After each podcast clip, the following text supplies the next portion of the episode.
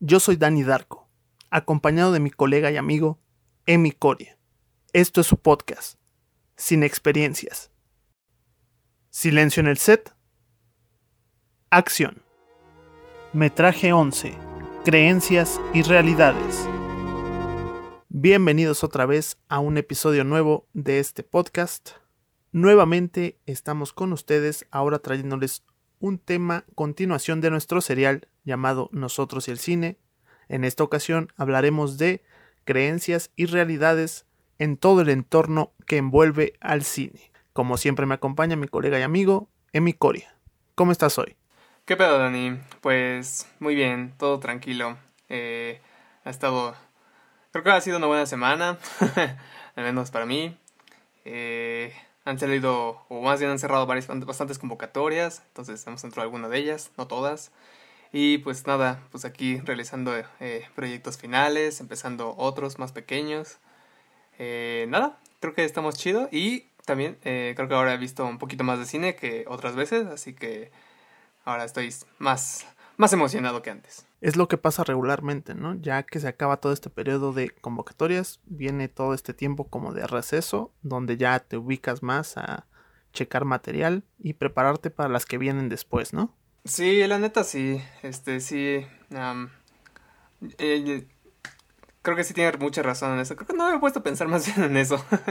Porque sí, hay un periodo, periodo de receso en el que como que ya retomas ciertas cositas que tú querías.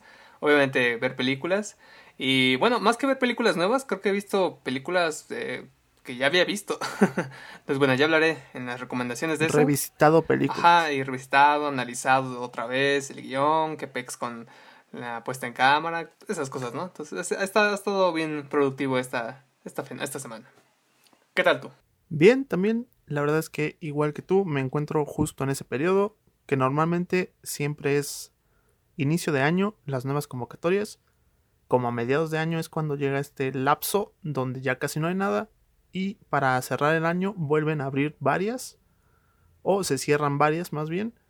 En este momento pues creo que estamos justo en periodo de receso y como tú, solo que yo he estado visitando nuevas series o al menos tratando de ver nuevo contenido. Pero aquí seguimos. Muy bien, Dani. Pues vamos al tema de hoy entonces. ¿Qué tenemos hoy? Pues hoy, como bien dijiste, eh, nuestro tema es creencias y realidades y pues hablaremos este sobre tocaremos algunos puntos que nosotros enlistamos, son 11, eh, y que eh, puede, identificamos como que a, son de repente creencias de la gente, de, dentro del mismo cine, que pues se creen ciertas cosas y después pues realidad, en realidad no es eso. O a veces sí es eso, pero con un con una coma aparte, ¿no? Así como con un pero, ¿no? Entonces creo que está bastante interesante el tema de hoy. Eh, vamos a ver qué tanto eh, sí, la gente conoce de esto, qué tanto nosotros conocemos de esto. Vamos a también contrastar, ¿no? Experiencias y pues nada, también, sobre todo pensamientos. Y ya, ¿Cómo ves? Que hay que dejar en claro que estas son creencias que al menos creo tú y yo hemos escuchado de algunos compañeros. Quizá tú y yo compartimos algunas o discrepamos en muchas, pero no quiere decir que sean nuestras especialmente, sino que normalmente se encuentran pues en todo este ambiente, ya sea escolar o de trabajo. Y como bien dices tú, hoy tenemos catalogados 11 puntos para empezar. El primero sería, ¿todos pueden hacer cine? El primero, todos pueden hacer cine. La pregunta del millón, ¿no? eh, pues no sé, Dani. Yo diría que empezaras tú. Que tiene sus dos lados, ¿no? Tiene el lado profesional y el lado más romántico, ¿no? El romántico te diría, sí, todos pueden hacer cine, todos tienen la misma capacidad para contar historias, inclusive aunque no cuenten con el material o desde cualquier posición, por así decirlo, todos pueden hacer cine, pero la verdad es que al menos en el contexto de nuestro país es bastante difícil, no imposible, pero sí hay cierto nivel de acceso que está catalogado en un cierto sector, que incluso más adelante tocaremos este tema también, pero para resumirlo yo diría que sí, cualquiera puede hacer cine, aunque no es fácil. ¿Tú qué opinas? Sí, creo que creo que es, eh, es una afirmación muy muy bien pensada. yo, yo también estoy muy de acuerdo de eso, la verdad. Pero, justo hay un pero. Eh, a pesar de que sí todos pueden hacer cine, al mismo tiempo no es, no es cierto que todos puedan hacer cine. Yo creo que con esto me refiero es que a que, a pesar de que hay esta democratización de, de medios, de que con el celular, con una cámara más, un semiprofesional, no sé, con... Pero es bastante ambiguo, ¿no? Con, ajá, o sea, con la democratización de medios hay muchas este, herramientas que, pues, pues, no, sí, le, ¿no? Como que le dan a la gente muchas, este, libertades y, bueno, o sea, no son herramientas profesionales, no tienen que serlo, pero también se pueden sacar cosas muy chidas de ahí. Eh, y bueno, al final de cuentas, Creo que eso está, eso, eso ahí es cuando sí te da esta parte de que todos pueden hacer cine. Sin embargo, eh, no, al mismo tiempo, el pero yo creo que viene en cuanto a que no se trata ni siquiera de filmar de repente, de grabar, porque también hay otro conocimiento, ¿no? O sea, ya, ya lo hemos hablado, ¿no? Necesitas aprender eh, lenguaje cinematográfico. Bueno, no es que necesites, ¿no? A veces, este, cuando uno quiere evaluar ciertas cosas, pues tú dices, bueno, sí te quedó chido, pero esto no tiene nada, por ejemplo, de cinematográfico, ¿no? Que luego es una frase que uno puede oír por ahí porque dices, es que ese, ese video está muy chido, pero no tiene mucho, mucha cinematografía. Sí, lo más práctico sería saber un poco de todo, ¿no? Sí, sí, y creo que la parte teórica ahí es cuando es un poco difícil de, de ponerla porque pues sí tienes como estos ejemplos que de cineastas que no, no estudiaron y se fueron dando paso a paso en la práctica, pero también como ya dijimos, ¿no? O sea, no todos pueden hacer eso, ¿no? Entonces de repente sale algo que, pues si tal vez si tú no querías, tal vez incluso si, o sea, hay que decirlo, eh, te puede salir algo que de, de definitiva no es para nada ni lo que querías, ni cine, ¿no? No está mal, o sea, a veces, a veces eso pasa en los inicios sobre todo, supongo. Entonces creo que sí, este, es este complicado cuando hablas sobre que sí se pueden hacer las cosas, pero también se necesitan cierto conocimiento y estudiar como ciertas cosas. O sea, bueno, sí, hay que también, sería un poco mmm, paradójico que cuando se dice todos pueden hacer cine, pues si todos pueden hacer cine, entonces porque hay escuelas, ¿no? O porque hay cursos, o porque hay esto, lo otro, aquello, ¿no? Entonces, sí, todos pueden hacer cine, pero necesitan un conocimiento de aprendizaje. Entonces, tal vez todos pueden hacer cine, pero no siempre pueden hacer cine. O no de no desde el inicio, al menos. Digo, ah, sí quiero hacer cine ya hiciste una obra maestra. Pues no. Ajá, ahí sí tienes razón en lo que dices.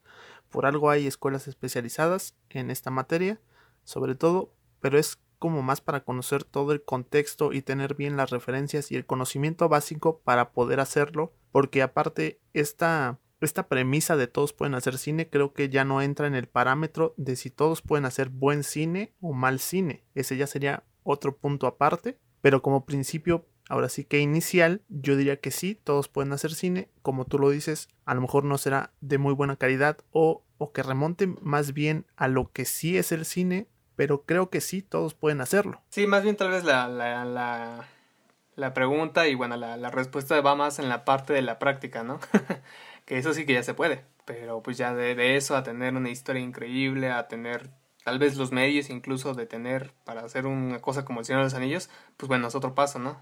Entonces, pues sí, creo que supongo, supongo tal vez incluso, incluso podremos cambiarlo, pues todos pueden hacer cine, pero no todos pueden hacer la película que quieren.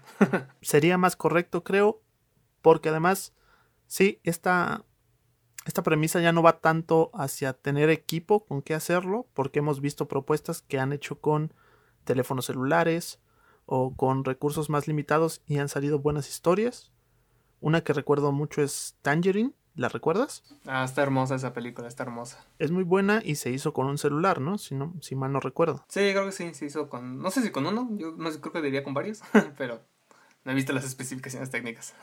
bueno, sí, pero el formato creo que ahí lo ocuparon más bien como una herramienta y no tanto como un impedimento para contar esa historia, que ya de por sí era una historia poderosa y que sí tenía detrás toda la base de conocimientos necesarios para poder hacer esa historia con ese medio una buena película. Sí, sí, sí. Y también hay otra película que no es tanto como Tangerine, pero es la de Perdida, creo. Perdida, los, no sé. Contacto, creo, no me acuerdo. Es la película de... Eh, bueno, fue muy sonada en su momento, creo que ya tiene dos años y todo está grabado a través de una webcam. O sea, ya ni siquiera es un celular en movimiento, o sea, todo es una pantalla fija. Y, la historia está buena, realmente está chida. Un poco predecible al final, tal vez incluso cursi, pero la verdad es que sí está chida. Sí, es la de la de la chica que desaparece, ¿no? Y el papá es el que está buscando, Ajá. bueno, haciendo como que la investigación con sus amigos y en la escuela, ¿no? Ajá, exactamente. O sea, realmente está chido, ¿no? También tal vez, eh, o sea, mira, y bueno, eso está muy bien.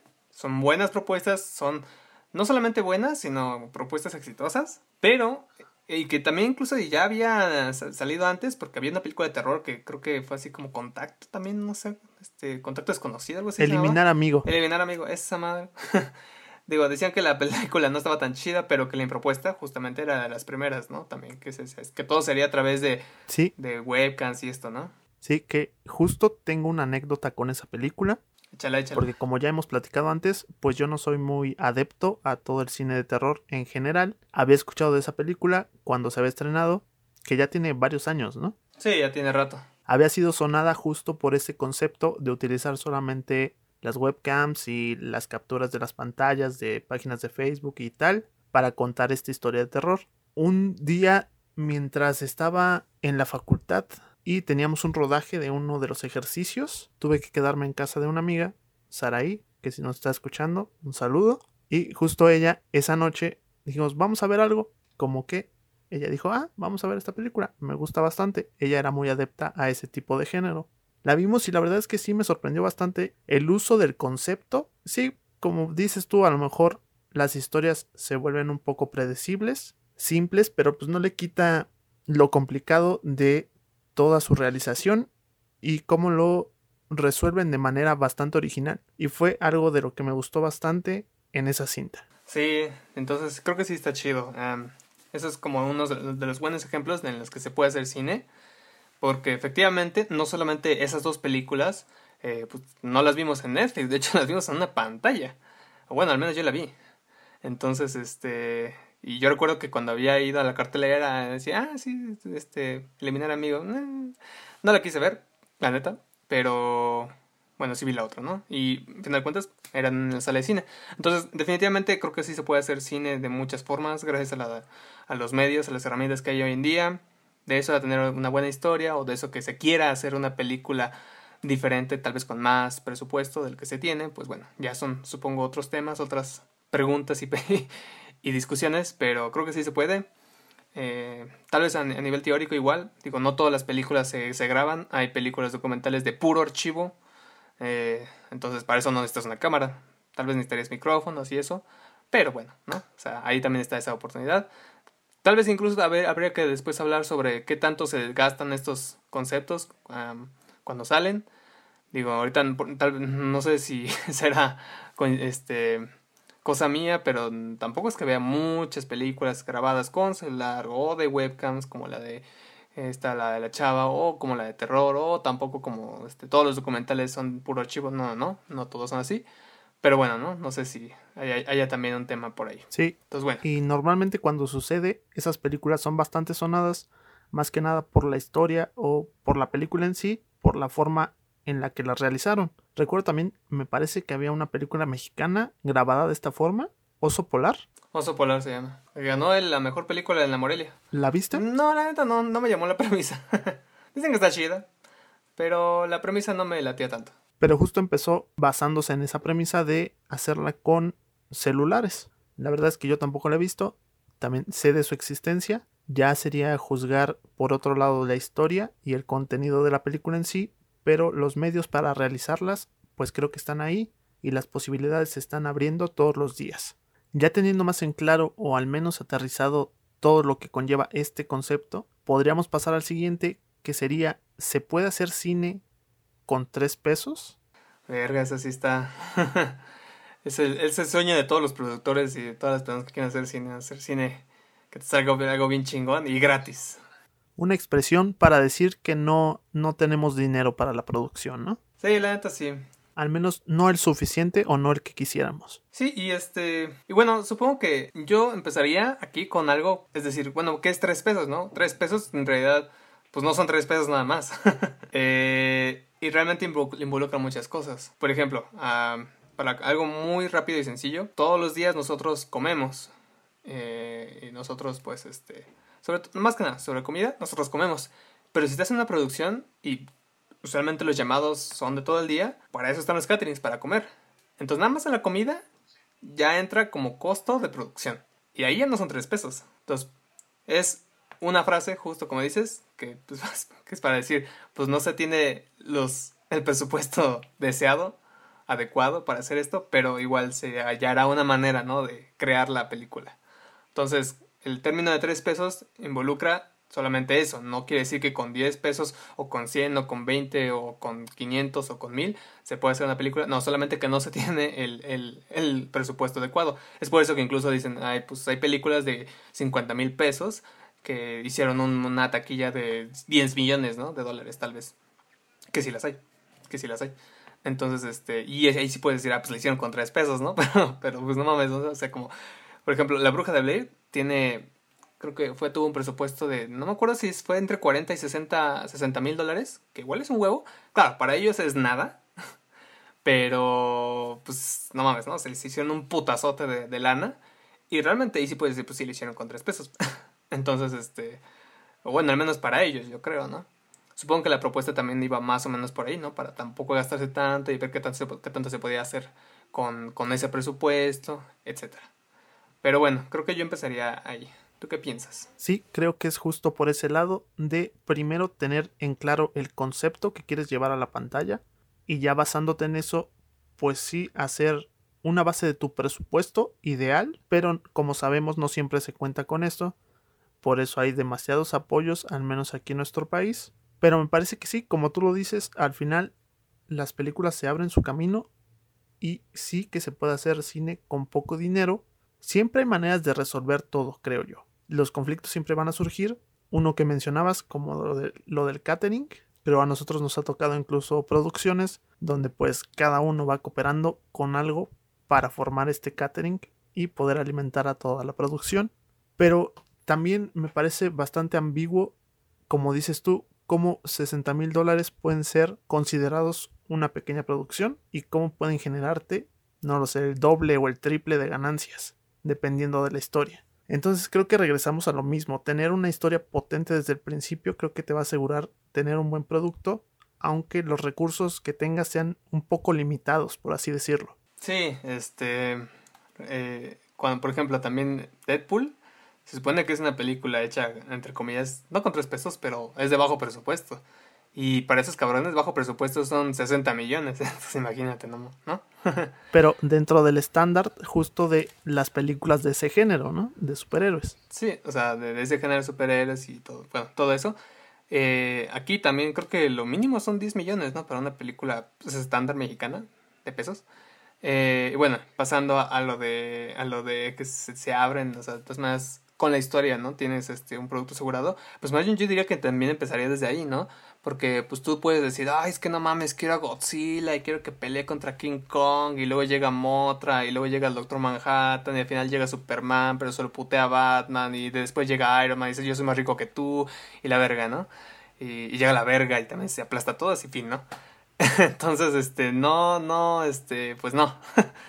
Para empezar. Creo que ya se hizo. Creo que ya se, se llamó Ready Player One. Ready Player One, ¿no? Pero justo, ¿no? O sea, sí tener una buena historia. Eso sí, yo creo que ya pues, siempre habrá que decirlo. O sea, si la historia funciona, pues no, ¿no? No va a funcionar tu película por más millones que tengas, ¿no? Pero también, si sabes que eh, tienes eh, pues no tienes el, presupuesto de Michael Bay, ni de Scorsese, o ni siquiera de, de, de, Panchito, el de la esquina, que no sé quién sea Panchito, pues este, pues vas a decir, pues bueno, ¿no? No puedes, tengo que hacer una historia que sea buena, plus, más, pues algo que se adecue al presupuesto. Entonces, creo que en, la, en, la, en el curso de especialización de guion nos decían, bueno, es que sí está chido, ¿no? Que ustedes metan lo que quieren este, poner, escribir, que luego hay una pinche lluvia de balazos y todo. Pero también, este, pues también tengan muy en cuenta el presupuesto porque, pues, por ejemplo, metas a una convocatoria, ¿no? Y dices, no, pues quiero una pinche pelea acá de, de un ocelotl gigante contra un quetzal, contra Quetzalcoatl, ¿no? Así que se den la madre como los superhéroes. Pues puede estar muy chingona la idea. la historia puede estar también muy vergas, puede ser muy profunda tal vez no tanto como, el martazo, pero creo que sí, sí va a estar como, pues te van a decir, mira, está chida la historia, pero pues no mames, no, no se puede filmar, güey. O sea, aquí no tenemos los recursos para eso. Tal vez allá en, Estados Unidos, tal vez en Inglaterra, tal vez en otro país, en China, pero aquí no. Entonces vas a decir, ah, verga, ¿no? O sea, pues sí, ¿no? Si no puedo filmarlo con el presupuesto, lo tendría que hacer de tres pesos y ahí dirás, bueno, entonces, ¿qué le quito, no? Y cómo vas haciendo una película o una historia que sea buena y que se pueda contar con tres pesos. Incluso así, no sé si te pasa a ti, pero yo recurrentemente tengo como que ese conflicto interno a la hora de escribir, de no saber si empezar una historia, o sea, si tienes la premisa y de que quieres que sea una buena historia, tienes la idea que por algo tú crees que a lo mejor va a funcionar, pero ya en cuanto a estructurarlo y esperar en lo creativo, ¿cómo decides tú ya si atenerte al presupuesto que puedes tener y por ende pues ponerle una línea como a tu creatividad de no sobrepasar eso para no elevar justamente el presupuesto o de dejarte llevar tampoco así a, a lo libre porque tampoco se trata de eso de meter cosas nada más sino cosas que le funcionen a la historia, pero que creativamente a lo mejor sea el costo más elevado. No sé si me explico más o menos. Sí, este, más bien, yo creo que sí, o sea, está, pues es una buena pregunta, ¿no? Porque todos van a pensar así, pues, es que, ¿dónde, no? ¿Cuál es el límite, pues, tal vez imaginario, ¿no? Que uno tiene. Y yo creo que eso se irá dando con la práctica. En realidad, em, cuando ya está en una producción y cuando ves el costo, cuando haces un plan y todo eso, o sea, no que tú lo hagas más bien, sino que pues vas viendo, ¿no? Que tal, quien hizo producción tal vez dijo, pues mira, hay este costo y esto, el otro, aquello, y todo, en total nos va a salir en 10 mil varos, o en 15, o en 5, o con 3, güey. Entonces, entonces, cuando tú ves eso, yo creo que si tú al menos estás haciendo una historia, pues vas a decir, ¿no? Ah, pues este, ya más o menos me fogué ahí y sé que no hay tanto, no hay tanto este dinero para esto, pues creo que tendría que quitar esto, tendría que cambiar esto en una historia. Eh, eso creo que sí, sí vendrá de una práctica. Eh, tal, vez por eso también, pues, este, bueno, los más grandes, las vacas sagradas como Nolan y esos güeyes, pues bueno, esos güeyes ya les prestan varo hasta porque, pues, cagan el doble, ¿no? De varo, ¿no? Por lo que hagan. Pero, pero alguien que va empezando apenas. Pero incluso ellos empezaron con películas más pequeñas y después dieron este salto como allá creativamente lo que querían hacer. Sí, perfecto. Pues sí, pues es, un, ejemplo muy perfecto, ¿no? O sea, Memento y Perros de la Selva son casi lo mismo a nivel práctico. no tienen grandes efectos especiales. Tal vez tienen tatuaje, locaciones, pero hasta ahí. Hay, y creo que incluso Perros de la Selva tiene más. Por la sangre y eso, ¿no? Tal vez una que por otra persecución. Pero sí, yo creo que se irá dando. Ajá, creo que ahí justo está la división de sí primero tener una buena historia que sí sea realizable, pero que tú estés completamente satisfecho con esa historia y con la poderosa propuesta que tengas para que solo la historia ya catalogue a tu película como un producto bueno al final. En el caso de Memento, es una historia bastante simple, por así decirlo, pero cómo la armaron es lo que la hace única, diferente y que funciona muy bien. En el caso de Perros de Reserva pasa lo mismo, sobre todo con los diálogos, sí, la narrativa, pero yo incluso diría que no debes tanto poner esa línea, pero sí debes respetarla conforme a lo que estás escribiendo. Si ves que lo que quieres es algo creativo, a lo mejor un poco elevado del presupuesto, pero que sí está aportando algo más a la historia y al crecimiento de la misma, creo que sí debes mantenerlo creer en ello y buscar alternativas para poder realizarlo. Ya nos ha pasado incluso con historias propias entre tú y yo que a veces sí tenemos algunas secuencias o cosas que podrían elevarse de un presupuesto estándar, al menos para nosotros todavía, pero es justo ahí donde encontramos otros medios de realización, tales como la animación o secuencias digitales, no sé, hay, hay muchísimas herramientas para poder llevarlo a cabo. Sí, y pues este eso en cuanto a, ja, como a proyectos propios, ¿no? Ah, yo también agregaría un, quiero agregar un, una experiencia que con la chica con la que estoy escribiendo eh, una serie, bueno, ella es la directora y también su productora, entonces bueno, ya, ahí, cuando, cuando ya empiezas a hacer rol doble, ahí es cuando ya creo que incluso puedes decir, ah, pues le hizo con tres pesos, ¿no? Porque pues no hay dinero tampoco para contratar a otra persona. Eh, tal vez con, tal vez si alguno que otro amigo. No necesariamente. Tal vez no, tal vez este, no necesariamente, pero a veces uno hace. En el nivel en el que estamos, tal vez sí. Sí. Pero con ella, por ejemplo, he estado. Eh, escribiendo y pues ella me dice, no, pues este lo voy a hacer con, con pues sí, con tres pesos, entonces no te pases de ojete con lo que escribas, ¿no? Y, y también es algo que te, dicen, te dicen los profesores, tú escribe y ya después cuando lo tengas terminado, vele quitando, vele borrando, identifica las partes chidas. Tal vez sí pelea una que otra escenita una que otra parte de que digas que esto es fundamental que se haga así. Tal vez sí, pero pues no es todo el guion, ¿no?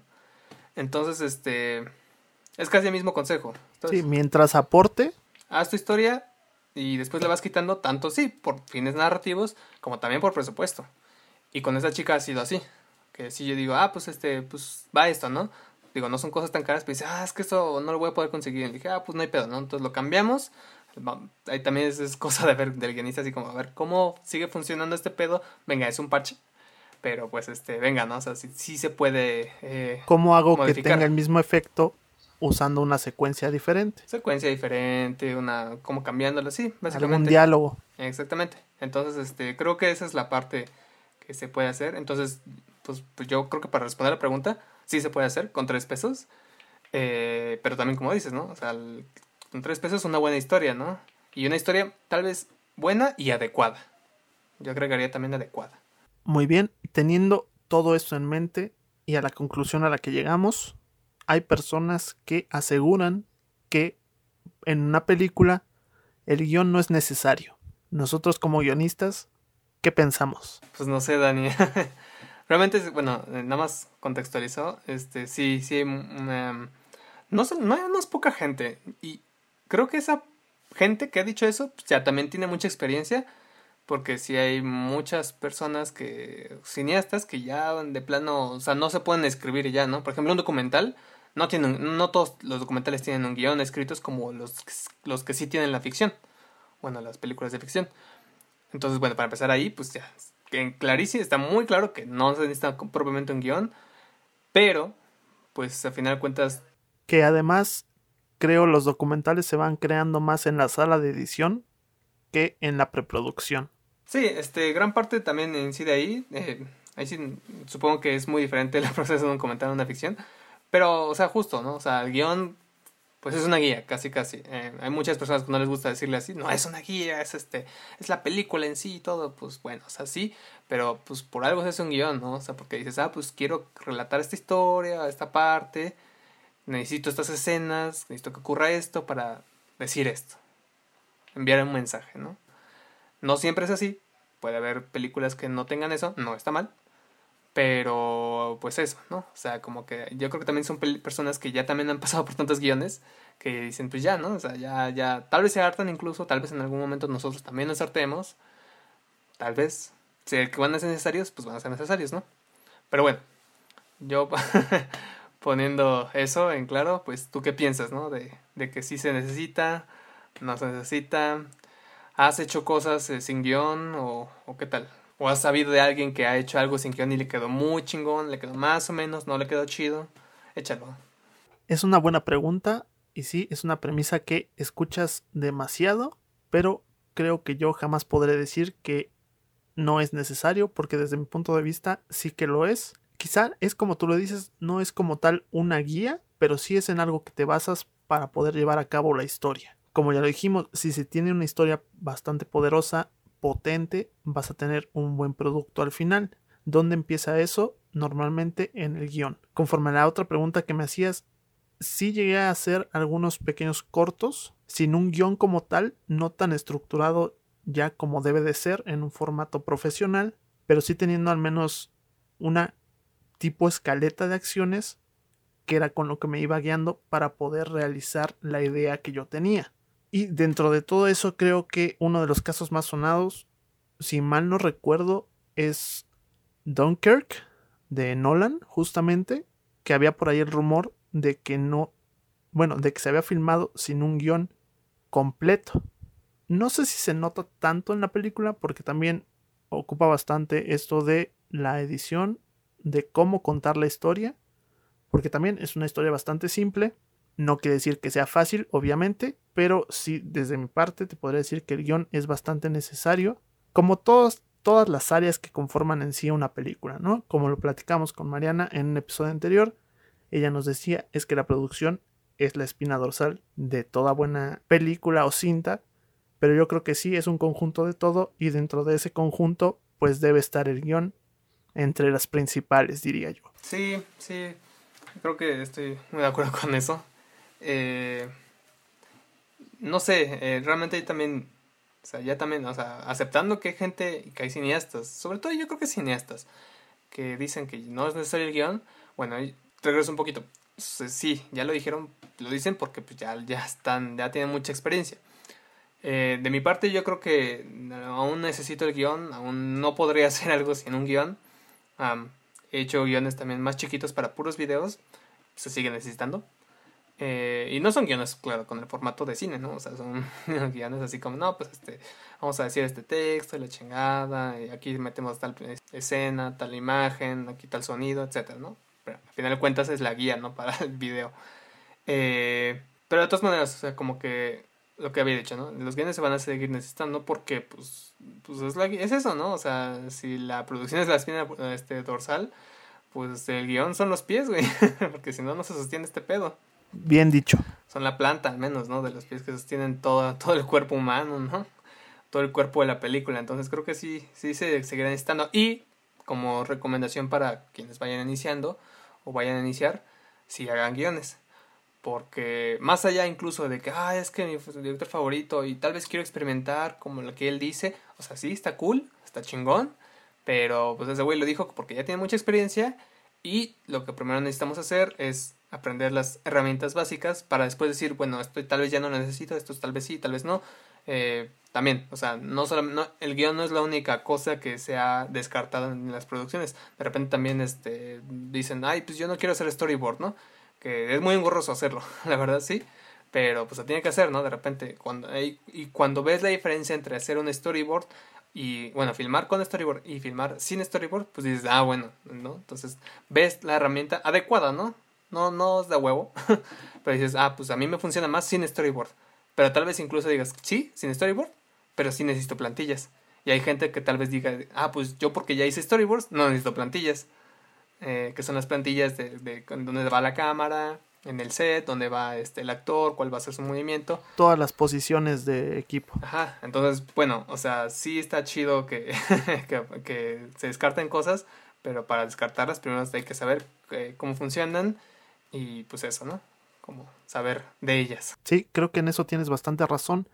Por algo, dentro de las escuelas de cine, diplomados y curso, se empieza por tener, sí, un guion sólido y justamente tener todo esto que dices, storyboard, plantillas, puesta en escena, para conocer todo el proceso que se lleva para poder hacer una película y como dices tú, ya cuando tengan más experiencia, más años haciendo esto, ya pueden empezar a descartar todo lo que no les sirva empezar a experimentar, pero como principiantes que aún somos y que todos los días seguimos aprendiendo, pues sí es necesario tener todas estas herramientas para poder tener un producto al menos de estándar de calidad bueno a como se debe hacer el cine. Dentro de lo que comentabas de si se puede prescindir del storyboard, la verdad es como como dices, creo que ya cada directivo o creativo tendrá sus razones para prescindir de alguna de las herramientas por mi parte, la verdad es que no me gusta tanto ocuparlo en el caso de dibujar, pero algo que encontré bastante es ocupar o figuras o muñecos, algo que, me parece creo hizo Tarantino en Perros de Reserva para hacer el storyboard a base de fotografías. Es una herramienta que me ha servido bastante y que creo que voy a seguir utilizando, al menos hasta que encuentre a un artista de storyboard que lo haga por mí. Exacto, y también pagarle, porque no mames, es una chinga hacer el storyboard. Creo que por eso mucha gente tampoco lo hace. Es bastante. Que, por cierto, el storyboard no es a huevo que se vea así como el pinche storyboard de Alien, que está súper detallado y, y coloreado y la vega y todo, ¿no?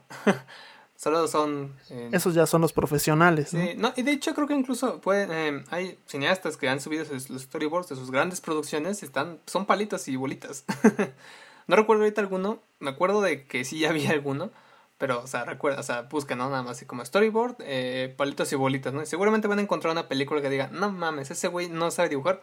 Efectivamente, ¿no? hay muchas personas que, ah, sí tengo la visión y todo, pero pues no. O sea, puras bolitas, bolitas y palitas. El último que, que recuerdo más o menos así como tú lo dices, y ya teniendo toda esta polémica del Snyder Cut, es Zack Snyder justamente que a través de su cuenta ha estado subiendo pedazos de la película de lo que quería hacer con sus storyboards y como dices tú, no son dibujos profesionales, sino que son literal dibujos de palitos y bolitas, pero que representan la idea que tenía en ese momento. Sí, pues sí. Entonces creo que sí es bastante, bastante chido hacer un storyboard.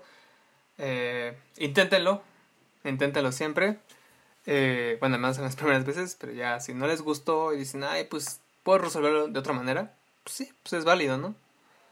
Definitivamente sí. A mí sí, a mí sí me gusta, realmente sí puedo, aunque me quede chaqueto, trato de poner así como quiero, como quiero que se vea todo. Y es engorroso porque pues de repente, ¿no? Tal vez para las personas que no sabemos dibujar o no le hemos dedicado ese tiempo para aprender a plasmar en, con lápiz, eh, pues en papel, ¿no? Lo que queremos ver, pues sí es un poco engorroso. Tal vez para los que saben dibujar no lo es tanto y se lo hacen se más en corto, pero pues sí, ¿no? O sea, tienen tenemos que saber hacerlo. Sí, ya cada uno va adaptando las herramientas que tiene para sacar adelante su película. Hablando justo de esto, otro de los tópicos o premisas o conceptos que más se escucha es lo arreglamos en post. Oh, eso ya es un, clásico, ¿no? De, la, de toda, pues de toda filmación, grabación, de todo. que la verdad ya no puedo imaginar a alguien diciéndolo en serio. ya últimamente se escucha más como, ah, sí, ahorita no se preocupen, ¿no? Lo arreglamos en post. Es algo que nos faltó ahorita. Ah, sí, pero es más como una mofa ya. Bueno, o sea, justo, era, ya es una mofa, pero supongo que sigue existiendo. Digo, no, yo realmente sí he escuchado un poquito más de anécdotas de personas que han estado en series y novelas y es como, ah, sí, lo arreglamos después y, y de repente, eso es lo que dice de repente un productor o un ejecutivo y de repente llegan a la pose y dicen, no, no se puede arreglar, grábenlo otra vez, ¿no? Sale el doble del caro, ¿no? que justo en esas producciones debe pasar más seguido no es una especie de justificación, pero se sabe que sus calendarios de rodaje pues van casi al día, muy apresurados. Y me imagino que si es algo constante que se dice, arreglarlo en post, como dices tú, no siempre se puede y a veces hay que regresar al set. Sí, sí, este, y bueno, creo que también hay que decir, o sea, hay cosas que supongo que sí se pueden, este, pues salvar, ¿no? Eh, por ejemplo, me acuerdo que una vez en un curso también de, de, sonido, decían, ah, justo dijeron, ah, pues, ¿qué, qué opina con esto de la... le hicieron la pregunta al profesor, ¿qué opina de, de la frase se arreglan pues? Y, nos, y dice, pues no, obviamente no está chido, no es lo ideal, pero hay un pero. Porque decían, pues, hay veces, venga, ni siquiera es de las personas involucradas, ¿no? en la producción tal vez. A veces este, hay estudios y tú puedes mandar un estudio y, ah, pues necesito, no sé, que, limpien el audio y la chingada, ¿no? y los de audio revisan ¿qué pedo? Dicen, no, pues esto está insalvable. Y te dicen, ah, pues haz lo que quieran, ¿no? Entonces lo que nos decía era que sí habían logrado que se oyera, que se oyera, nada más así, que se oyera, ¿no? Eh, que obviamente no era el ideal y que iba a estar un poquito de la chingada, pero a su, también a su criterio, claro.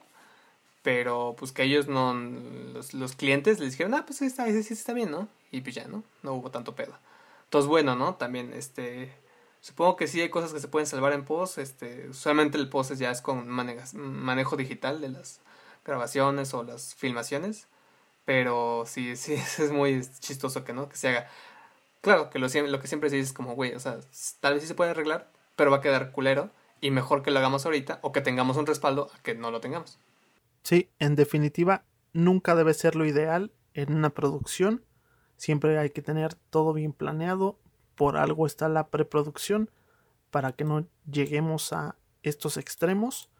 Pero como tú dices, puede ser que al final sí haya aspectos que puedan ser rescatados o salvados dentro de la postproducción, pero no es lo mejor dejar todo hasta ese entonces. Aunque también entraría ahí en el lado bueno, ya no tanto sobre esta frase, pero que muchas de las películas cambian demasiado, sí, ya con un diseño sonoro diferente o con un montaje y edición que ya no era lo que se tenía preconcebido, pero que ayudan muchísimo a la historia. Sí, la verdad es que sí. Eh, pues para empezar, ¿no? Como decías que el Snyder Cut seguramente va a ser algo muy diferente.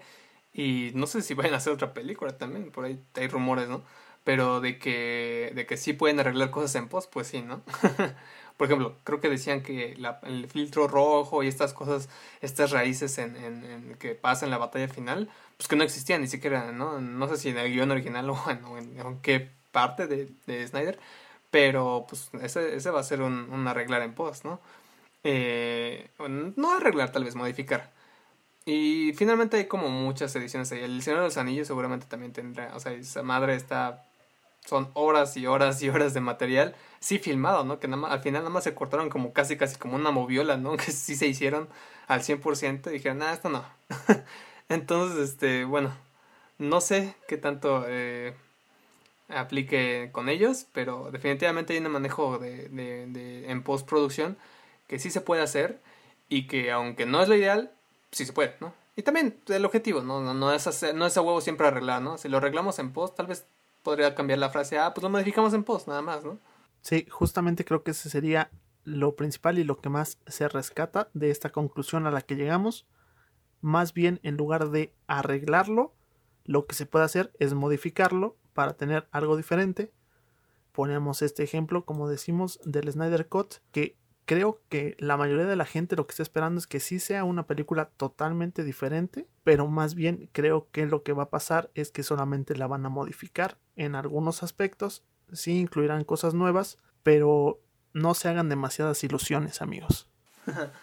Sí, aparte había leído por ahí que uno de los ejecutivos decía, no, oye, ¿sí va a costar 30 o 40 millones de dólares? Y ese güey, ay, no mames, me gustaría que, ya me gustaría que costara eso nada más. Entonces, verga, sí, también, ese es un pedo de la de postproducción, que pueden aumentar las cosas también. Muy bien, pasando a nuestro siguiente tema, no se puede hacer cine sin una cámara.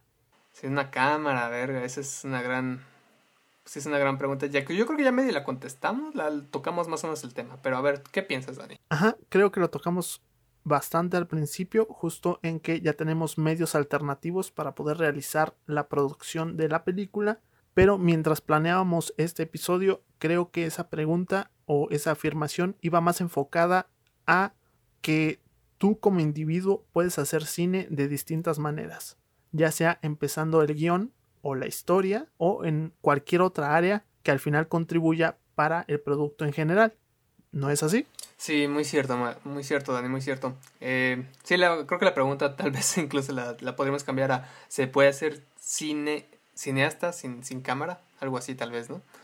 Eh, y pues sí, ¿no? Um, hacer cine no solo implica ser el director y estar ahí planeando plano por plano, sino implica también hacer foto, implica hacer arte, eh, o diseño y producción, implica hacer música, eh, la música para el soundtrack, el, el, score para una película, implica actuar en ella, implica, no sé, tener, ser el AD y tener calendarizado todo, implica hacer producción, o sea, venga, o sea, los productores, por ejemplo, bueno, ahorita no sé qué, tanto se metan en los grandes blockbusters, pero al menos en, en, las experiencias que hemos tenido, pues ellos ponen todo, modifican, este, pues, hacen la producción como tal, y la visión se la han dejado, bueno, nos la han dejado este, completamente a los directores. Entonces ha estado bien. Eh, no sé qué después qué vaya a pasar. Pero pues hay muchas formas de hacer cine, ¿no? Y bueno, finalmente los guionistas, ¿no? Que hacen los guiones para las películas. ¿Tú qué piensas, Dani? Sí, justamente todo esto que llamamos preproducción implica demasiadas áreas, demasiadas cosas por hacer, muchísimo antes de llegar a conseguir el equipo o de tocar una cámara ya en en físico, por así decirlo. Como lo dices tú, engloba muchas cosas. Y creo que por eso una de las más fáciles, que hasta eso no tanto, es empezar por escribir la historia y estructurar un guion. Es lo que todos pueden hacer más o menos a la mano. Pueden informarse, estudiar, conocer la vía para poder plantear la historia que quieren. No es algo sencillo, pero sí es algo que tienen más a la mano. Sí, y se me olvidó mencionar también a los editores, a los hermosos y grandiosos editores. No, es que puta chinga es editar. si les gusta ese pedo, pues, pues mis respetos, porque no mames. la neta sí está cabrón, pero también es una forma de hacer cine. Eh, un editor te cambia de repente mucho la visión. Tal vez no la visión incluso de tu película, pero te ayuda. Eh, a veces te dice que los editores no saben nada de la película y que hacen porquerías. No, es cierto. Eh, pero en definitiva te muestra una visión muy diferente de la que tú podrías tener y tú puedes decir ahí, ah, como, ah, verga, eso no se entiende, ¿no? Y entonces platicas con ese güey. ¿Cómo podemos arreglarlo? Y entonces también la visión de ese güey entra y dice, ah, pues puede ser así, ¿no? Pues ahí está completamente ¿no? la creación, o al menos parte de la creación de hacer una película. Y yo definitivamente diría que eso es también hacer cine. A fin de cuentas es el montaje de una película.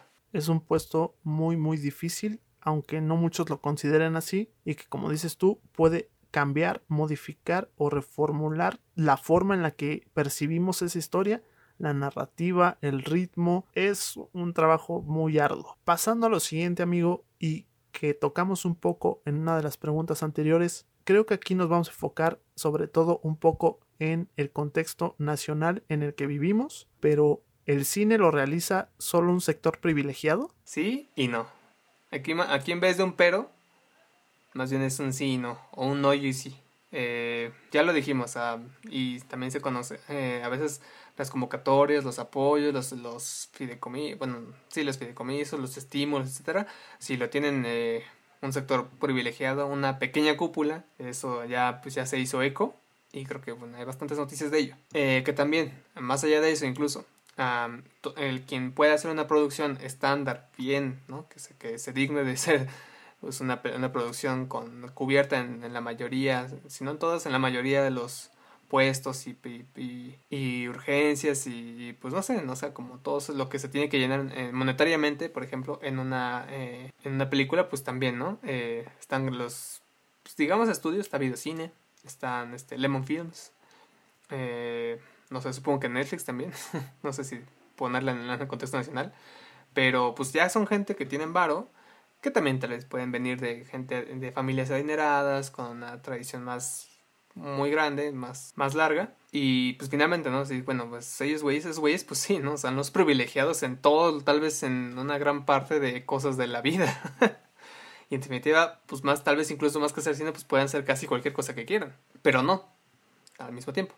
Porque obviamente, como ya dijimos, pues ahí está, ¿no? La democratización de los medios ha hecho que hayan surgido propuestas muy interesantes Oso Polares, creo que de las que se pueden, las que se dijeron que son más este, sonadas en, que, en cuanto a que se hizo con, tal vez no con tres pesos, pero pues no se hizo con un gran presupuesto.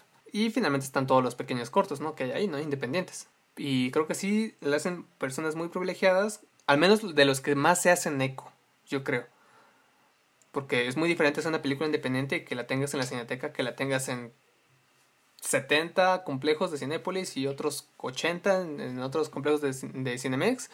Y que también tengas tus espectaculares y tu publicidad en Facebook y en las redes sociales y en el radio y en la televisión. O sea, es muy diferente, ¿no? Y esos, esas películas, esas producciones creo que sí son hechas por gente privilegiada.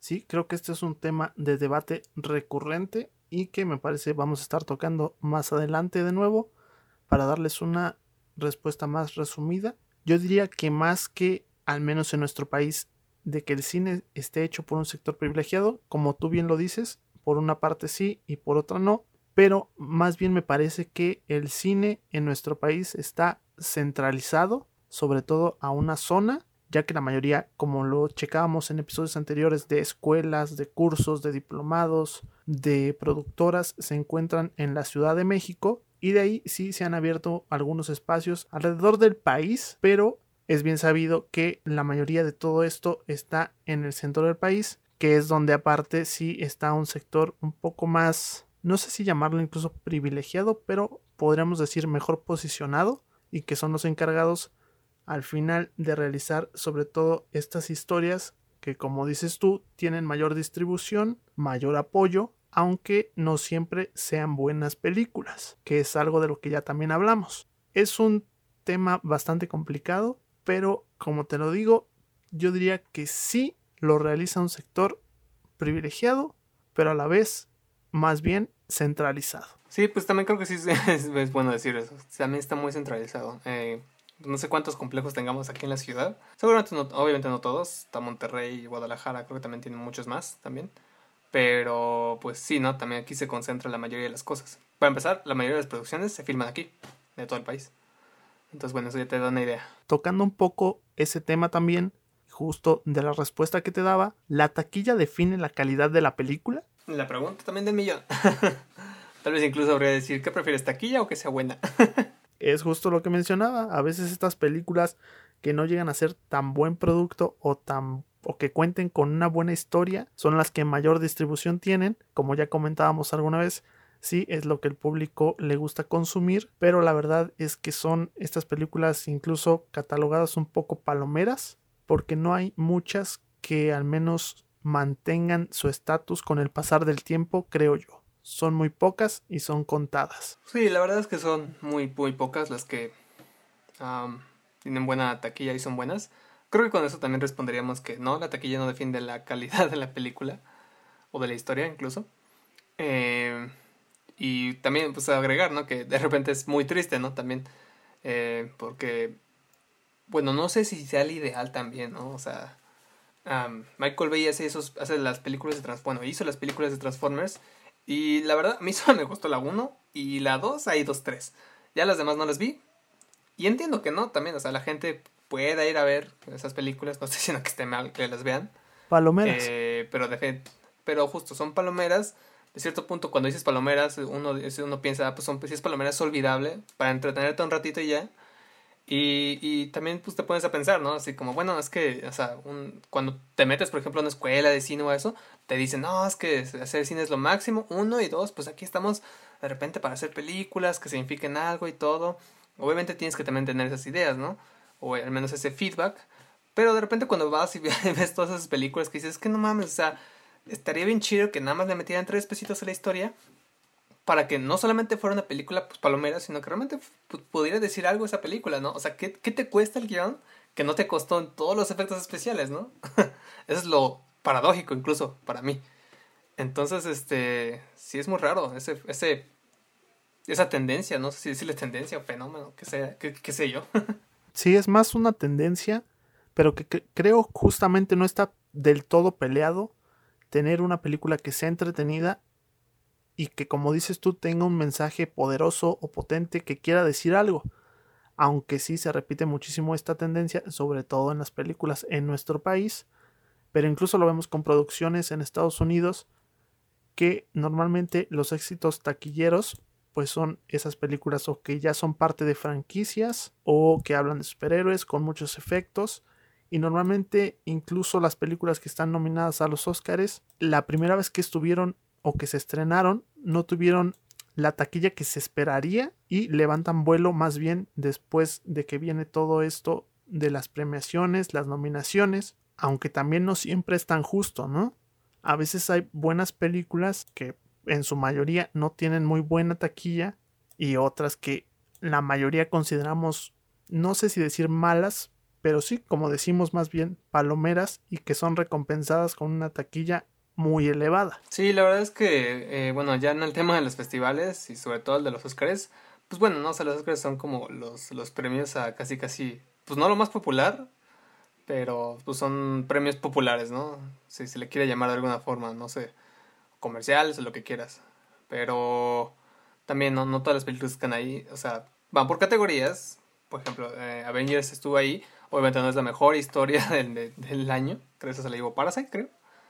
Eh, ah, no, fue del anterior. Pero funciona. Pero funciona y fue por efectos especiales, ¿no? Entonces, eh, en cuanto a mejor, cuando en cuanto a estas categorías, pues bueno, no sé, no sé. Eh, luego hay cosas ahí. También será un tema para otro, otro podcast.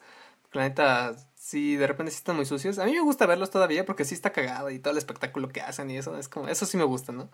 Realmente los gringos sí saben armar un buen show. Pero más allá de eso, pues dices, pues bueno, o sea, güey, prefiero creo que para ver cosas como tal vez un poquito que digan, que sí tengan un mensaje más poderoso, que tengan un significado más profundo, que tengan más carnita, de la, más allá de los efectos especiales, pues te vas tal vez a un, a un festival, a otro como Cannes, como Venecia, no sé, etcétera, ¿no? Pero bueno. Algo más especializado. Sí, tal vez algo más especializado, ¿no? Y bueno, eh, igual, justo regresando a un punto, al punto del entretenimiento de lo palomero, ah, me acuerdo también que había una persona en, en el facultad de cine, eh, el director de las especialidades, ¿tú sabes quién, tú sabes quién es? Sí. Eh, que un saludo. llegó este una vez y nos dijo ah este acabo de salir de México la neta si quieren hacer cine no vean eso eso es una porquería Y yo dije, ah, no mames, esa la voy a ver a roto. Entonces, yo la quería ver porque, pues, de Megalodón es como de, güey, no mames, desde hace un putero de tiempo no he visto una película como la de Tiburón, Jaws, eh, que diga, ah, no mames, no, sí, pues que me haga decir, no mames, pues todavía, todavía está en la puta boca del pinche Megalodón en toda la pantalla, ¿no? Y si está en 3D, pues va a ser aún peor, ¿no? Esta, con, este, esa película es con Jason Statham, la fui a ver con mi mamá y nos la pasamos increíble, ¿no? La neta, sí estuvo muy cagado. Entonces, sí, este, supongo que la gente también puede pensar eso, así como, ay, güey, no va a ser la más película más profunda y reflexiva de la historia, pero pues vamos a ver un pinche megalodón gigante. Entonces, bueno. Sabes de entrada lo que vas a ver. Sí, sí, la verdad es que sí. Eh, y creo que eso, tener muy bien en claro esas cosas, es chido porque también te dices, pues es que yo quiero hacer un tipo de cine, pues tal vez puede que no siempre le meta tres pesos al guion, tal vez realmente no puedo hacer eso, tal vez no quiero hacer eso. Ahí está el cine de serie B, que es, es su propio estilo de manera absurda, paradójica, no sé cómo se le diga. Y no es mal cine, es un cine diferente. Sí, y, y, tal vez solo quieres hacer, hacer una película que sea funcional, que sea entretenida, que incluso tú te diviertas en el proceso y no tiene nada de malo, ¿no? qué mejor si pudieras conseguir lo mejor de dos mundos de tener una película bastante entretenida y que tenga además un mensaje muy potente que sí hemos visto algunos este algunos casos en los que sí se logra pero la verdad es que son muy contados y en nuestro país pues qué decir son muchísimo menos sí tal vez como punto final la neta eh, aunque sí está chida esa parte tal vez hay algo que no me late tanto y es que hay películas, por ejemplo, dicen que mucho que los gringos que, bueno, dicen que los gringos que cuando no ven una película que no va a funcionar en su país o que no va a recaudar mucho, la mandan como a otros países, México, entre ellos. Japón. Para que rescate, ¿no? Esa producción. No sé si Japón también, ajá. Entonces, este, de repente, películas que fueron una, basura así, en todo sentido, incluso para entretener, incluso para hacer palomera, hay que tener un mínimo de calidad. Porque ya no solo no te entretienes, que de repente dices, es que, güey, mames, neta, yo venía a pasarme la chida nada más. Y ni eso, ¿no? Entonces, eso tal vez es lo que no me gusta cuando sí aquí la levantan mucho, ¿no? Supongo que también involucra muchos aspectos de publicidad y demás. Pero, pues en definitiva, no, no está chido eso tampoco, porque pues básicamente tampoco ni siquiera están esforzando por darte un pues sí, pues entretenerte unas dos, tres horitas, ¿no? Aunque no significa nada, ni siquiera, aunque quieras, aunque sean puros putazos, pues no, o sea, es como Godzilla, que dijeron, ah, la película, la historia está de la verga. Pues sí, güey, pero pues no mames, o sea, son, es un puto... Vas a ver a monstruos pelearse. Vas a ver a monstruos pelearse y dándose la madre con todo, ¿no? Hubo fans incluso que dijeron, güey, ¿para qué chingados meten humanos ahí si nada más queremos verlos dándose de putazos? Bueno, yo tengo mi defensa para eso, pero obviamente la película trata de eso, ¿no? De ver cómo se pelean.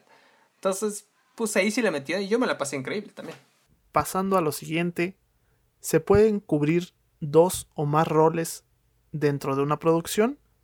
Lo tocamos un poco en el aspecto de que al menos en el nivel en el que estamos nosotros, aún principiantes, a veces más que por decisión es una necesidad tanto por falta de presupuesto o por gente que aplique para ese rol en particular. Pero, ¿tú qué opinas? Pues sí, ¿no? O sea, creo que también eh, cuando haces cines con tres pesos, pues de repente haces doble rol. eh, creo que sobre todo... Hasta triple. O hasta triple incluso. Pero, por ejemplo, también hay que ver como cuáles esos roles, ¿no? creo que es imposible ser productor y fotógrafo al mismo tiempo, al menos en el set, pero no es imposible ser director y guionista. Incluso yo diría que director y productor ya es muy complicado. Ah, es, sí es complicado. pero bueno, o sea... Puede ser productor ejecutivo, tal vez. Pero siempre se necesitan como que esas dos cabezas de área separadas que se contraponen justo para uno pedir una cosa, el otro decirle, no, ya no tenemos para poder hacerlo, aterrízate, existe como que ese equilibrio, pero como bien lo dices tú, no pasa tanto si es director y guionista. Sí, eh, pero justo también hay que... O director y actor. O director, actor, ah, no mames. Eh, nada más como paréntesis, el único que... hay solamente dos personas en toda la pinche historia que han hecho esos roles y uno es Charles Chaplin y el otro se llama Tom Wiseau. Y Tom Wiseau es el más actual porque ese cabrón hizo la mejor joya infravalorada de la historia del cine moderno que se llama The Room y es una porquería y por eso mismo es la obra maestra del siglo. Aquí es donde entra mi fanatismo infundado por mi padre, pero Sylvester Stallone también lo hizo. También ese güey es... No, esa es una perriata. Incluso dirigió, escribió y actuó. Rocky Balboa, ¿no? Rocky Balboa, Rocky 3, Rocky 4. Y síguele contando, ¿no? Le gustaba bastante, creo. Sí, pero bueno, eh, ya, mucho, mucho fanboyismo. Creo que sí, o sea, sí se puede hacer, pero también hay que decir que no todos los roles son al mismo tiempo. Eh, ser guionista es en un tiempo antes de toda cualquier producción. Hacer el guion antes, pues está relativamente sencillo. Es el inicio. Ajá. Eh, ya en el set, pues es muy difícil duplicar, bueno, cubrir dos roles. No es imposible. Incluso ya para grandes, eh, eh, ¿cómo se llama? Producciones, pues también lo llegan a hacer. Una de las cosas más famosas últimos que, de las que se han oído, pues es la Roma, ¿no? De Cuarón, que ese güey dijo, ah, sí, yo fotografié, ¿no? También tuvo su ayuda. no lo hizo todo solo ese güey. Pero bueno, se da el crédito del solito de foto. Sí, es algo que también te iba a comentar. Normalmente cuando tienen estos roles ya sea dobles, triples o compartidos, normalmente siempre hay algún asesor o el segundo, el asistente, que es los que de verdad los apoyan, porque me parece que sí sería demasiado difícil hacerlo tú solo por tu cuenta. Yo sigo sin entender muy bien cómo hacen para dirigir y actuar al mismo tiempo. Exactamente, exactamente, sí, es medio complicado. Es eso, creo que eh, son... Eh, cada producción necesita sus lineamientos, creo. Si te vas a hacer una... O sea, si vas a hacer tal vez un corto como el de Samber, como el de Lights Out, pues tal vez sí necesitas menos, pero bueno, también el conocimiento que, sabe, que tiene, pues es bastante. Y, y, y para tal vez este, hacer lo mismo, pero con, un conocimiento menor, porque no, no, o sea, nosotros no conocemos tanto de efectos especiales, ni tal vez de iluminación. Sí, porque... Pues tal vez sí necesites más gente. Que sea una historia simple no demerita el esfuerzo que se necesita para poder sacarlo adelante y todo el conocimiento que necesitas de lo básico y de las áreas en general para poder realizarlo. Sí, sí, sí, sí. Y también, bueno, no sé si ese güey hizo storyboard también. Entonces, que también es un rol ya también del cine. Los que hacen storyboards, no, este, la pasan haciendo storyboards y está muy cabrón.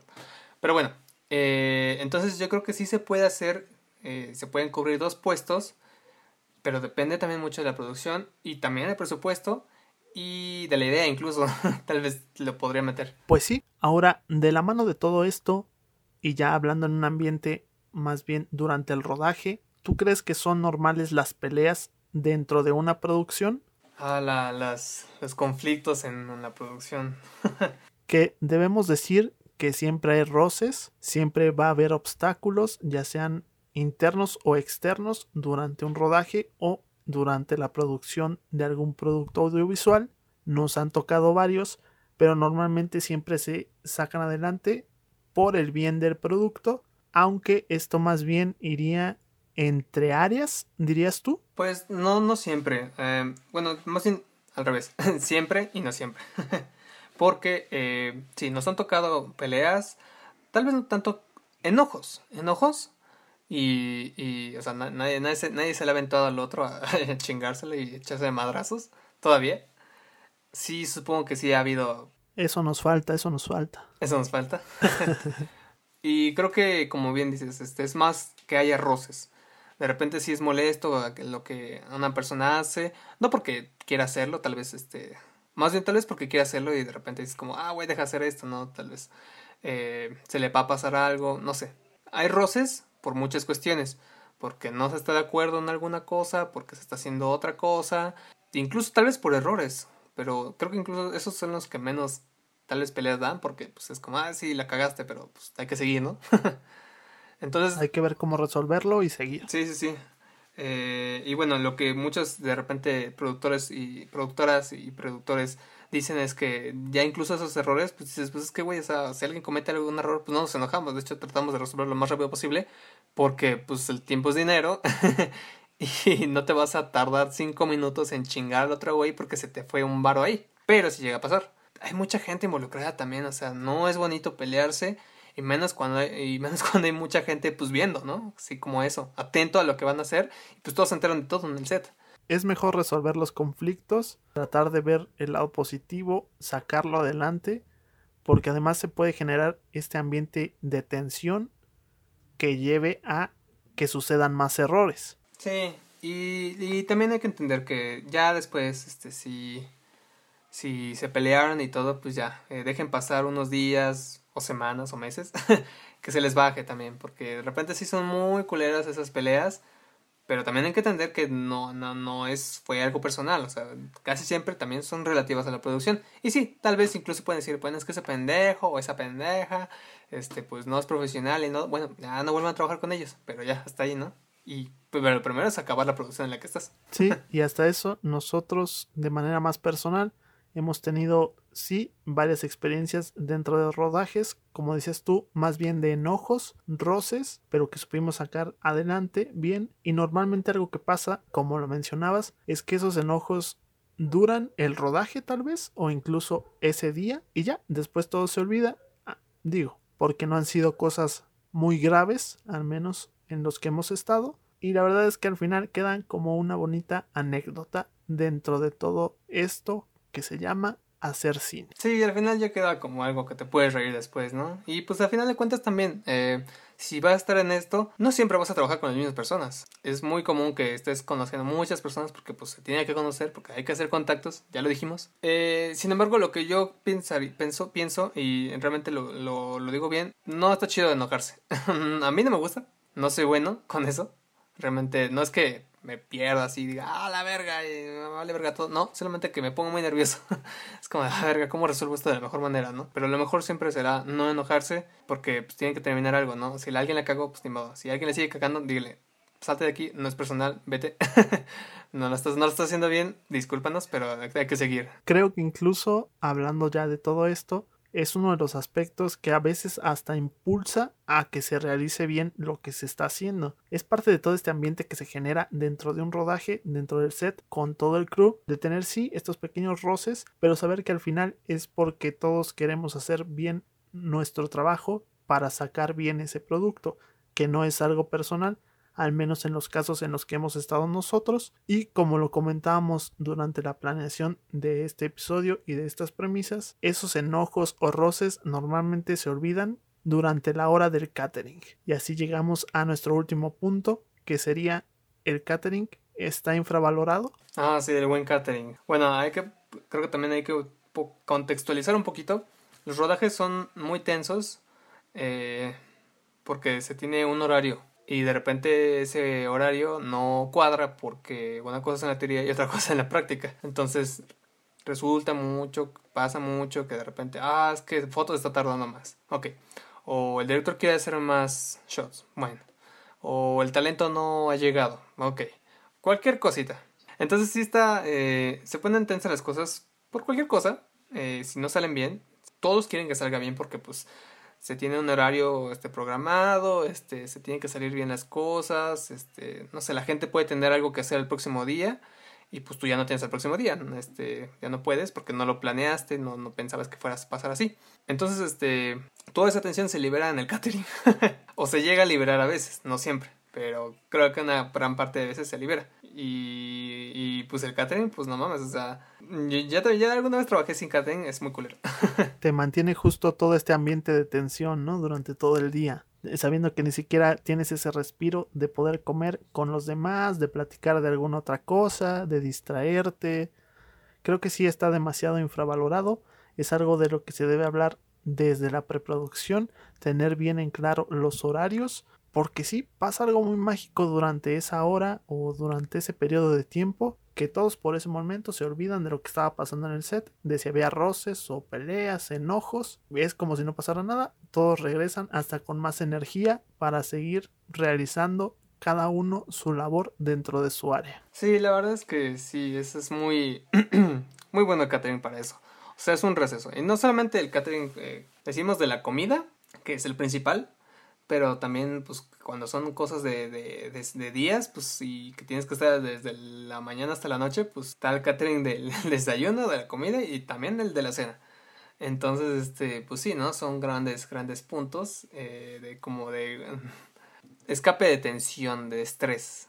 Sí, incluso puedes tener pequeños recesos, 10 minutos, y siempre es muy confiable tener ahí el café ya preparado, o el agua, o sí, tener justamente estos pequeños descansos entre tomas, entre labores, para poder seguir rindiendo al máximo. Y bueno, creo que hemos llegado al final de estas premisas, de estos conceptos, de estas creencias y realidades que expusimos desde nuestro punto de vista personal y con experiencias que nosotros hemos tenido.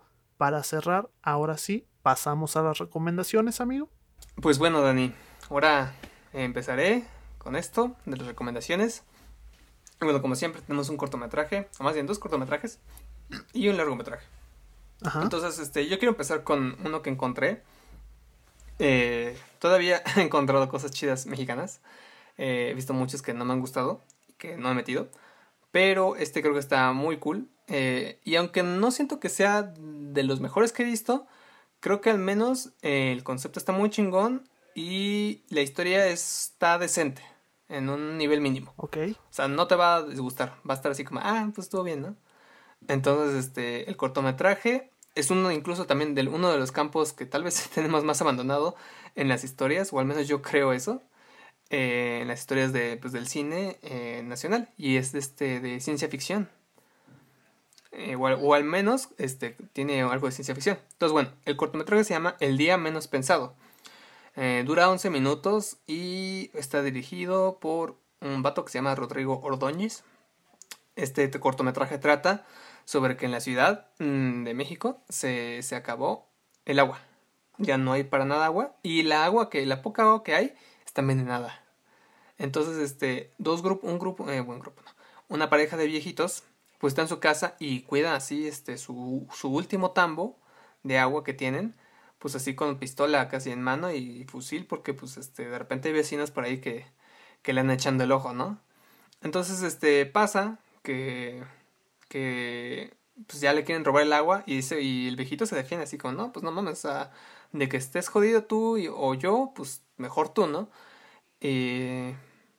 pero no pasa, tampoco pasa mucho tiempo antes de que, de que incluso a ellos se les acabe el agua y la poca agua que les llega está envenenada. Entonces te, te, eh, te ponen en la situación de, bueno, ¿qué harías si en la ciudad dicen que ya no hay agua, la poca que queda o que se, de repente cae está envenenada?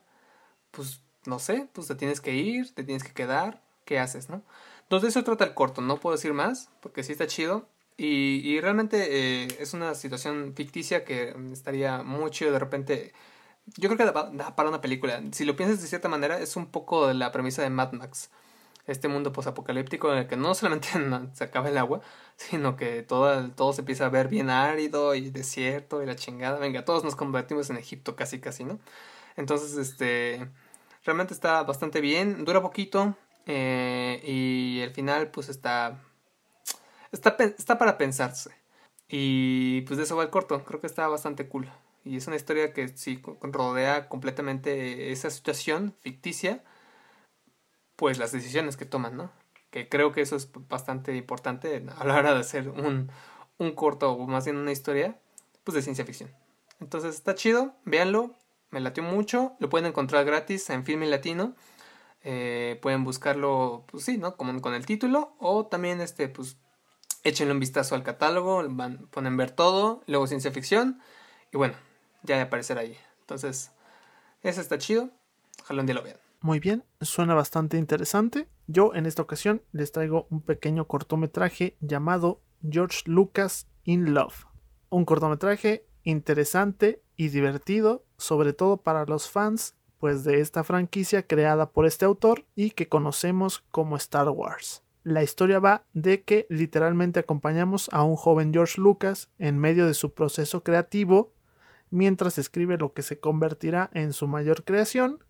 Nos lo presentan en forma en especie de parodia y llenándolo de referencias a la saga original sobre todo. Tiene una muy buena calidad y producción, además de una historia pues que es creativa y que funciona tanto como sketch y cortometraje. Tiene más o menos una duración de 9 minutos, Fue producido y realizado en 1999 y dirigido por Joy Nussbaum. Lo encuentran gratis en YouTube, aunque solo en inglés. La verdad es que no tiene muchos diálogos, pero si son fans de esta saga, en definitiva deben verlo y echarle un ojo. Oh, la neta sí se oye bastante chingón. Eso siempre. Star Wars siempre llama la atención. Y ya para cerrar, nos traes la recomendación de un largometraje. ¿Cuál sería? Pues este ya creo que ya es un buen conocido, pero creo que es el año adecuado para recomendarlo y si no se me va a olvidar después.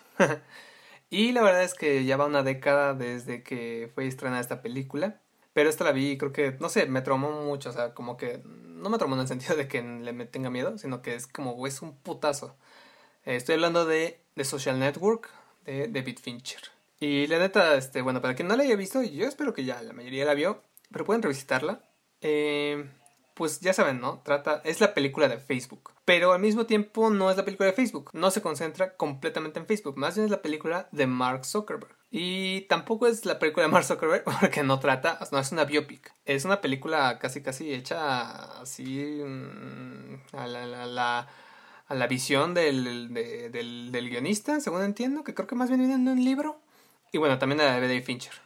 Gira un poco alrededor del suceso, sí. Eh, pero bueno, o sea, ¿por qué la vi y por qué la recomiendo? Pues creo que estamos en un... Eh, todavía, y ya después va a durar bastante, eh, pues en un ambiente en el que pues todo lo estamos viviendo así a, de, a través de las redes sociales. Y se le está dando mucha importancia a esto, ¿no? A las redes sociales, que sí está chingón, que bueno. No solo a las redes sociales, a las videollamadas, venga, a la, a la, comunicación a través de, la de las telecomunicaciones, ¿no? De, del internet y demás. Pero la película en sí no trata de eso la película trata sobre la amistad, sobre lo que uno quiere hacer, sobre cómo cambia, un, puede cambiar uno el mundo, pero no puede cambiar a sí, cambiar a sí mismo. Mark Zuckerberg es, eso, pero los otros personajes que lo rodean, no todos obviamente, a pesar de que no cambiaran el, el, mundo, como sí lo hizo Mark, sí cambian ellos mismos. Uno de los ejemplos más importantes este, o más este, que ejemplifican esto es su amigo, que, que su, su mejor amigo que lo demanda, que es este el actor que hizo Spider-Man. Andrew Garfield. Y Andrew Garfield. Y este, pues realmente está, este, este, es uno de los pequeños ejemplos que justo decía, ¿no? Que puedes hacer una película taquillera, o según yo fue taquillera, y también con un mensaje muy chingón. Entonces, este, realmente tienen que verlo, mm, tienen que verlo porque esa película tiene un chingo de cosas. Ya de por sí las cosas que hace David Fincher están muy cabronas. Ese güey, no, es, un, es una bestia a la hora de hacer películas, porque por ahí hay un video en YouTube que se llama David Fincher, el perfeccionista o los detalles invisibles. Eh, porque hay cosas que tú ves y dices, y das por sentado, pues que así son, ¿no? Pero de repente son efectos especiales y efectos especiales, efectos especiales que no notas. Y eso es lo chingón, ¿no? O sea, no lo notas porque no tienes que notarlo. De hecho, por ahí, por ahí también decían eh, un video que de Social Network tiene más este, efectos especiales que, la, que Godzilla de 2014. la cual supongo que es súper sorprendente, güey. Entonces sí, este, creo que sí. Es una gran película que pueden ver. Que quiere decir que están muy bien hechos para ser así de imperceptibles. Están muy bien hechos a pesar de que es 2010, ¿no? Entonces, bueno, ya son 10 años de esa película. Eh, y la película, pues ya no va a cambiar. Es, creo que incluso, no estoy seguro, creo que Quentin Tarantino dijo que era la mejor película del 2000, de, de la última década. Sí. Eh, en, un, en, un, en un post por ahí que leí o artículo.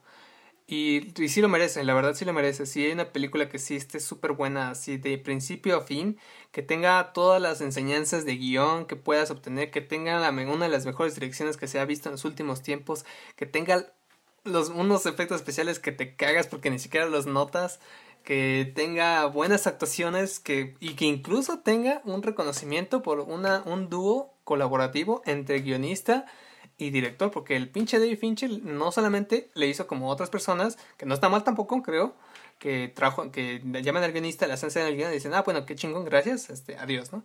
No, dijo así, a ver, vente para acá, cabrón, vamos a revisar el guion juntos, vamos a revisarlo con los actores, vamos a revisarlo con todos, y que se diga lo que, lo que quiere decir, explícalo, güey, y nos vamos al set juntos, y, si hay alguna duda, te consultamos a ti, y así, no sé. Entonces, este, realmente es una película que realmente tiene un conjunto de cosas. Obviamente no solo la película, no, no viendo la película nada más puedes ver esto, también tienes que ver eh, todo el Mickey, ¿no? Todos los videos que hay alrededor, eh, entrevistas, artículos, audios, etcétera. pero creo que es una muy buena película en, cuestión de, ver cómo se puede hacer pues una película de, de, gran calidad y también con un equipo de gran calidad. Eh, y que también te puede enseñar muchas cosas, o sea, las lecciones que se hace este güey, el guionista, que no me acuerdo cómo se llama ahorita, se me están yendo todos los nombres. Aaron Sorkin. Aaron Sorkin, pues ese güey ya es casi la vaca sagrada de Hollywood, por excelencia, o sea, sí, es como de los, si no de los que más, el guionista más famoso, ¿no? No sé si ya ahorita te lo sigue haciendo, creo que ya los guionistas más famosos son los de Juego de Tronos, pero, pero sí, realmente eso es... De los mejores. Es de los mejores y, y realmente sí se, sí se echó una, pues una obra maestra el Chile, ¿no? No le costó poquito tiempo también, hay que decirlo. Eh, le costó su tiempo y también la película no refleja, como ya se dijo, el, como, como pues, no, refleja cómo era Mark Zuckerberg. Hay cosas que creo que no son falsas, pero pues eso no te importa porque en realidad la película es en sí una película nada más. La película no habla propiamente sobre Facebook, habla sobre un personaje y, esos personajes cambian o no cambian. Entonces ahí puedes ver también estructura, viaje del héroe, lo que quieras, ¿no? Héroe trágico, etc. Entonces está muy chido que lo revisen, que vean todo el material que está alrededor de él. Y bueno, finalmente como película, pues precisamente eso, ¿no? Eh, también te da un mensaje chingón que dice, pues, las personas, eh, a pesar de que sean muy chingonas y todo, que también esto involucra mucho en, la industria del cine, eh, está mucho en, en, en, la industria del entretenimiento, es decir, pues a veces son buenas personas, tal vez son personas muy talentosas, pero nadie quiere trabajar con ellos.